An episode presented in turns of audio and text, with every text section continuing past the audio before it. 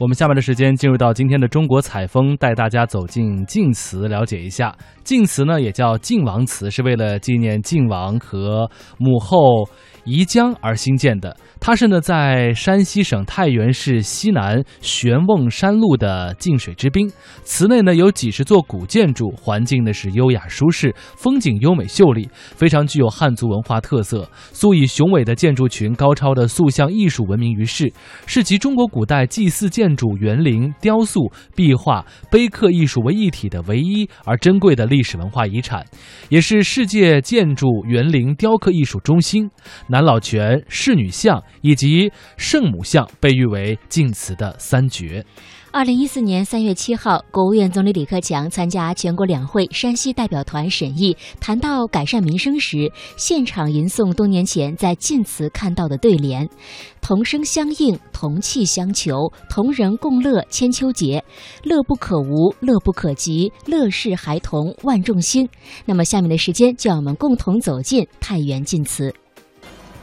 太原是山西省的省会，简称并，别称并州，古称晋阳，濒临汾河，三面环山，自古就有“锦绣太原城”的美誉，是一座具有两千五百多年历史的中华古城，以其悠久的历史、灿烂的文化、丰富的资源而闻名天下，与全国任何一个城市相比。包括著名的古都北京、西安、杭州、苏州、开封、洛阳在内，毫不逊色。唐代大诗人李白曾经盛赞太原：“天王三京，北都其一，雄藩巨镇，非贤莫居。”历史文化是古城太原最大的一笔精神财富。太原积淀了丰富的历史文化遗产。其中，晋祠园林称得上是华夏文化的一颗璀璨明珠。在距离太原市二十五公里处的西南郊啊，有一座旋翁山，在它的脚下呢，有一片古老的园林。那在这里呢，您可以看到茂密的古树，还有非常非常多的寺院。置身在其中呢，真的是感觉到非常的古老深邃。那这里呢，就是今天我带大家来到的第一个地方——晋祠。晋祠呢，它最初的名字啊，被称为是唐叔虞祠，是为了纪念这个西周时期晋国的开国诸侯，叫做唐叔虞而建的这样的一座祠堂。那现在在我们祠内啊，现有这个宋、金、元、明清各时期的建筑精品呢，共有一百余座，塑像呢有一百一十尊，碑刻多达有四百多通。那晋祠呢，是我们中国古建筑的博物馆，是世界王室的发祥地啊，同时也是我们国家现存最早的一所唐宋园林。在一九六一年的三月呢，国务院公布晋祠为全国首批的重点文物保护单位。走进晋祠，听着讲解员的讲解，可以感受到这里的每一棵树、每一块牌匾背后都有着美丽动人的传说故事。著名的桐叶封地的故事就源自于此。就说啊，这个成王在继位初年呢，唐国发生了这个五更叛乱，那周公亲自带兵啊到唐国就平息了叛乱。此后的一天啊，这个成王就和弟弟叔虞两个人在院子里做游戏，这成王啊就随手呢从地上拾起了一片梧桐树叶，剪成了这个玉龟的形状，递给叔虞说：“赐你这个玉龟，封你去做唐国的诸侯吧。”哎，当时啊，这个说者无意，听者呢却是当真的。那么站在成王旁边一个大臣叫做史毅，史毅啊就立即请成王来选择良辰吉日举行这个分封大典。哎，当时成王一听这话，他急了啊，他急忙分辨道：“说我只是和弟弟两个人做游戏而已啊，我俩说着玩呢，这岂能当真？”但他这个大臣就说道：“啊，天子无戏言。那既然你说了，就该用史书记载他，音乐歌舞庆贺他，典礼呢来成全他。”哎，当时成王一听这个话啊。于是只好把他弟弟叔虞封到唐国做了诸侯。那么这个叔虞，他这个人也非常的用心了。他来到唐国以后呢，励精图治，利用这个我们的晋水啊，来大力的发展农业，使唐国人民生活富足，奠定了日后人民这个生活风调雨顺的一派兴旺景象。在他死后呢，人们就选择了我们这片山清水秀的地方啊，修建了这个叔虞祠。那么叔虞的儿子叫做谢父，谢父继位以后啊，因为我们境内呢有这个晋水流过。便将其国号唐呢改名为晋，祠堂呢改名为晋王祠啊，简称晋祠。所以晋祠一名呢，也就是由此而来的。山西又称为晋，也是由此而来。其实有关晋祠的历史啊，它可以追溯到一千多年以前。在漫长的岁月当中呢，晋祠曾经经历过多次的修建和扩建，面貌呢也确实在不断的改观当中。那今天首先我要跟大家介绍到的三大国宝建筑啊，相信通过我的介绍，你会为我国古代建筑师的鬼斧神工叫绝的。那在晋祠的最后面啊，这里有一座非常宏伟的宫殿，那这也是晋祠当中最大的一个建筑，同时它也是第一大国宝建筑，叫做圣母殿，是我们晋祠的第一大国宝建筑啊，也是我们国家宋代建筑比较杰出的一个代表作了，建于北宋的太平兴国九年，也就是公元的九八四年。整个圣母殿呢，它殿高十九米，顶部整个围廊啊，看上去非常的庞大，也非常的壮观，而且做工很精细。在它的四周呢，还有一圈围廊。导游小姐说呢，是属于复节周匝的实力。那什么是复节周匝呢？那复节周匝啊，就是说在大殿四周有一圈走廊。那么这样做呢，可以大大的减少它与鱼沼飞梁间的急促感。非常有意思的是啊，在大殿的四周呢，还有二十六根廊柱。可是让我感到奇怪的是啊，一般的柱子呢都是直的，对不对？那可是呢，这里的二十六根廊柱呢却是倾斜状的。为什么它们都是倾斜状的呢？那么这样做呢，可以极大增加整个大殿的抗震性与稳定性。接下来呢，我要为大家介绍到的就是第二大国宝建筑了。现在啊，在我的脚下所踩的是一座古桥。有意思的是呢，这座桥可不是普通的一字形，而是十字形的。在古桥的下面呢，是一座方形的水池。我看到了水里面呢，有很多很多红色的鲤鱼在游来游去。刚才啊，在听导游的讲解当中呢，他说到了这样的一个词“鱼沼飞梁”，这么美的一个名字是什么意思呢？这座桥呢，为什么给它起一个很漂亮的名字啊？叫做鱼沼飞梁。因为古人说啊，圆形为池，方形为沼。因为这是一座方形的水潭，所以我们称其为沼。又因为刚才大家看到了沼中多鱼，所以我们称其为鱼沼。飞梁啊，就是在这座方形的水潭上架起的这座十字形的桥梁，我们称其为飞梁，叫做鱼沼飞梁。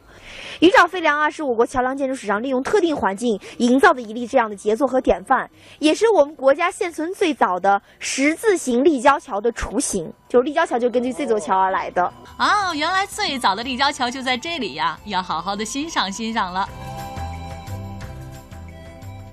哎，我又有新发现了，在鱼沼飞梁的正前方啊，有一座类似凉亭的建筑，这也是晋祠内的第三大国宝建筑，它叫献殿。那么您知道它是做什么用的吗？在堂堂的一个圣母殿面前造这么一座凉亭干什么呢？嗯，我给大家三个答案吧，好不好？好，我们来选择一下啊，我们玩一个小游戏。那么，一呢是过厅啊，就是一个过厅。到圣母殿的过厅，那么第二呢，就是古代祭祀贡献贡品的场所，啊，那么第三呢，就是这个游人休息乘凉的一个一个地方。这个献殿是做什么用的呢？几个选项，看看我们的游客是怎么选的吧。我想，你想啊，他离这个圣母殿这么近，到圣母殿来之前是不是要送东西？哈哈，果真不错，答对了。献殿，献殿啊，就是贡献的献嘛，就是摆放贡献贡品的场所。为什么呢？因为我们来看，它整个建筑风格非常的简单了，就在各个间后的坎墙之上呢，安了这个直棂栅栏，使得整个大殿通风性非常的好。用它来摆放贡献贡品啊，可以使使这个贡品长时间的存放，不容易腐朽，并且呢，也不会受到这个日光的直射，相对来说保存非常的完好。关于晋祠的历史源远流长，晋祠三绝更可说是精华所在。接下来，亚文带您继续游晋祠。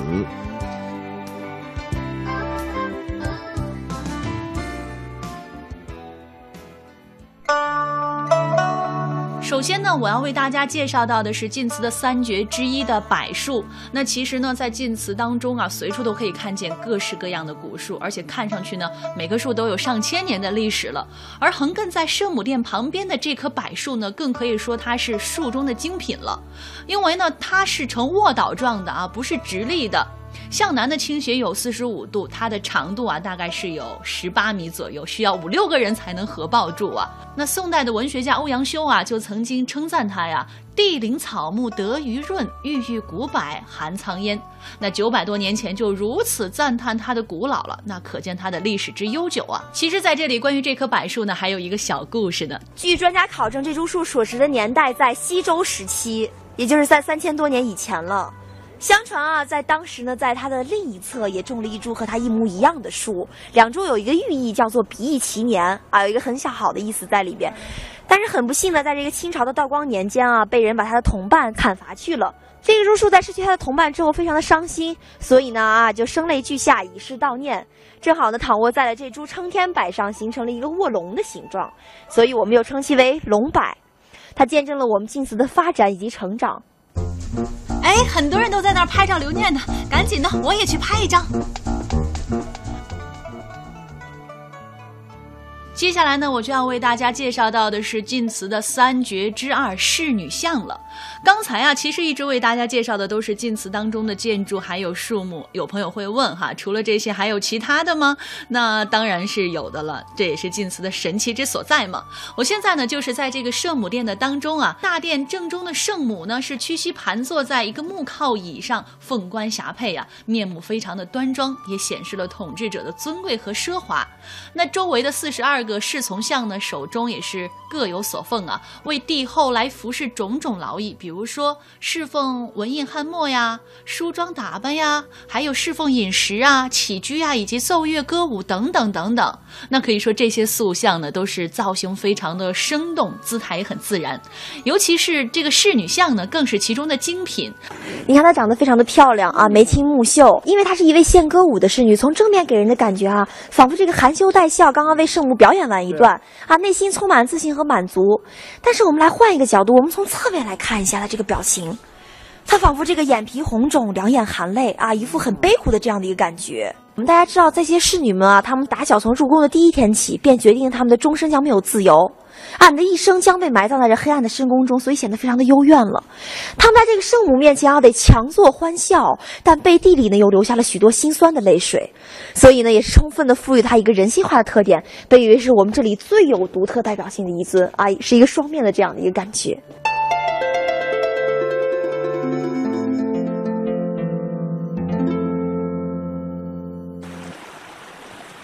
凡是有灵气的地方啊，总少不了水的存在。那么晋祠的最后一绝啊，就是著名的南老泉了。听，听到水的声音了吗？咱们赶紧去看看吧。那么它这个水呢，是终年十七摄氏度的恒温啊，冬暖夏凉，冬天是不会结冰的。当时呢，我们国家唐代大诗人李白啊，曾经泛舟于这个我们晋祠水之上啊，就曾经留下了这个“晋祠流水如碧玉，微波龙鳞缩草绿”的诗句来赞美晋水的美。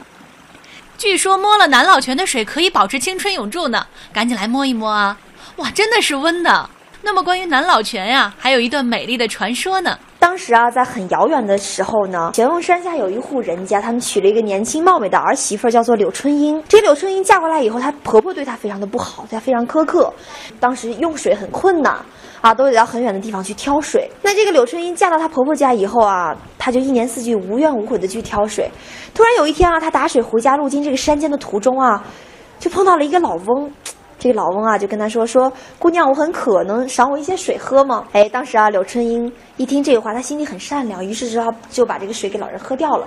回去以后啊，就遭到了婆婆的一顿毒打。第二天呢，她打水再一次从山间经过，又一次碰到这个老翁，老翁又一次向她提出这样请求。春英有一些犹豫了，但是她看到老人家年龄很大，于是呢，咬了咬牙，还是把水给老人喝掉了。第三天啊，这个老翁啊就在山间在此等候她。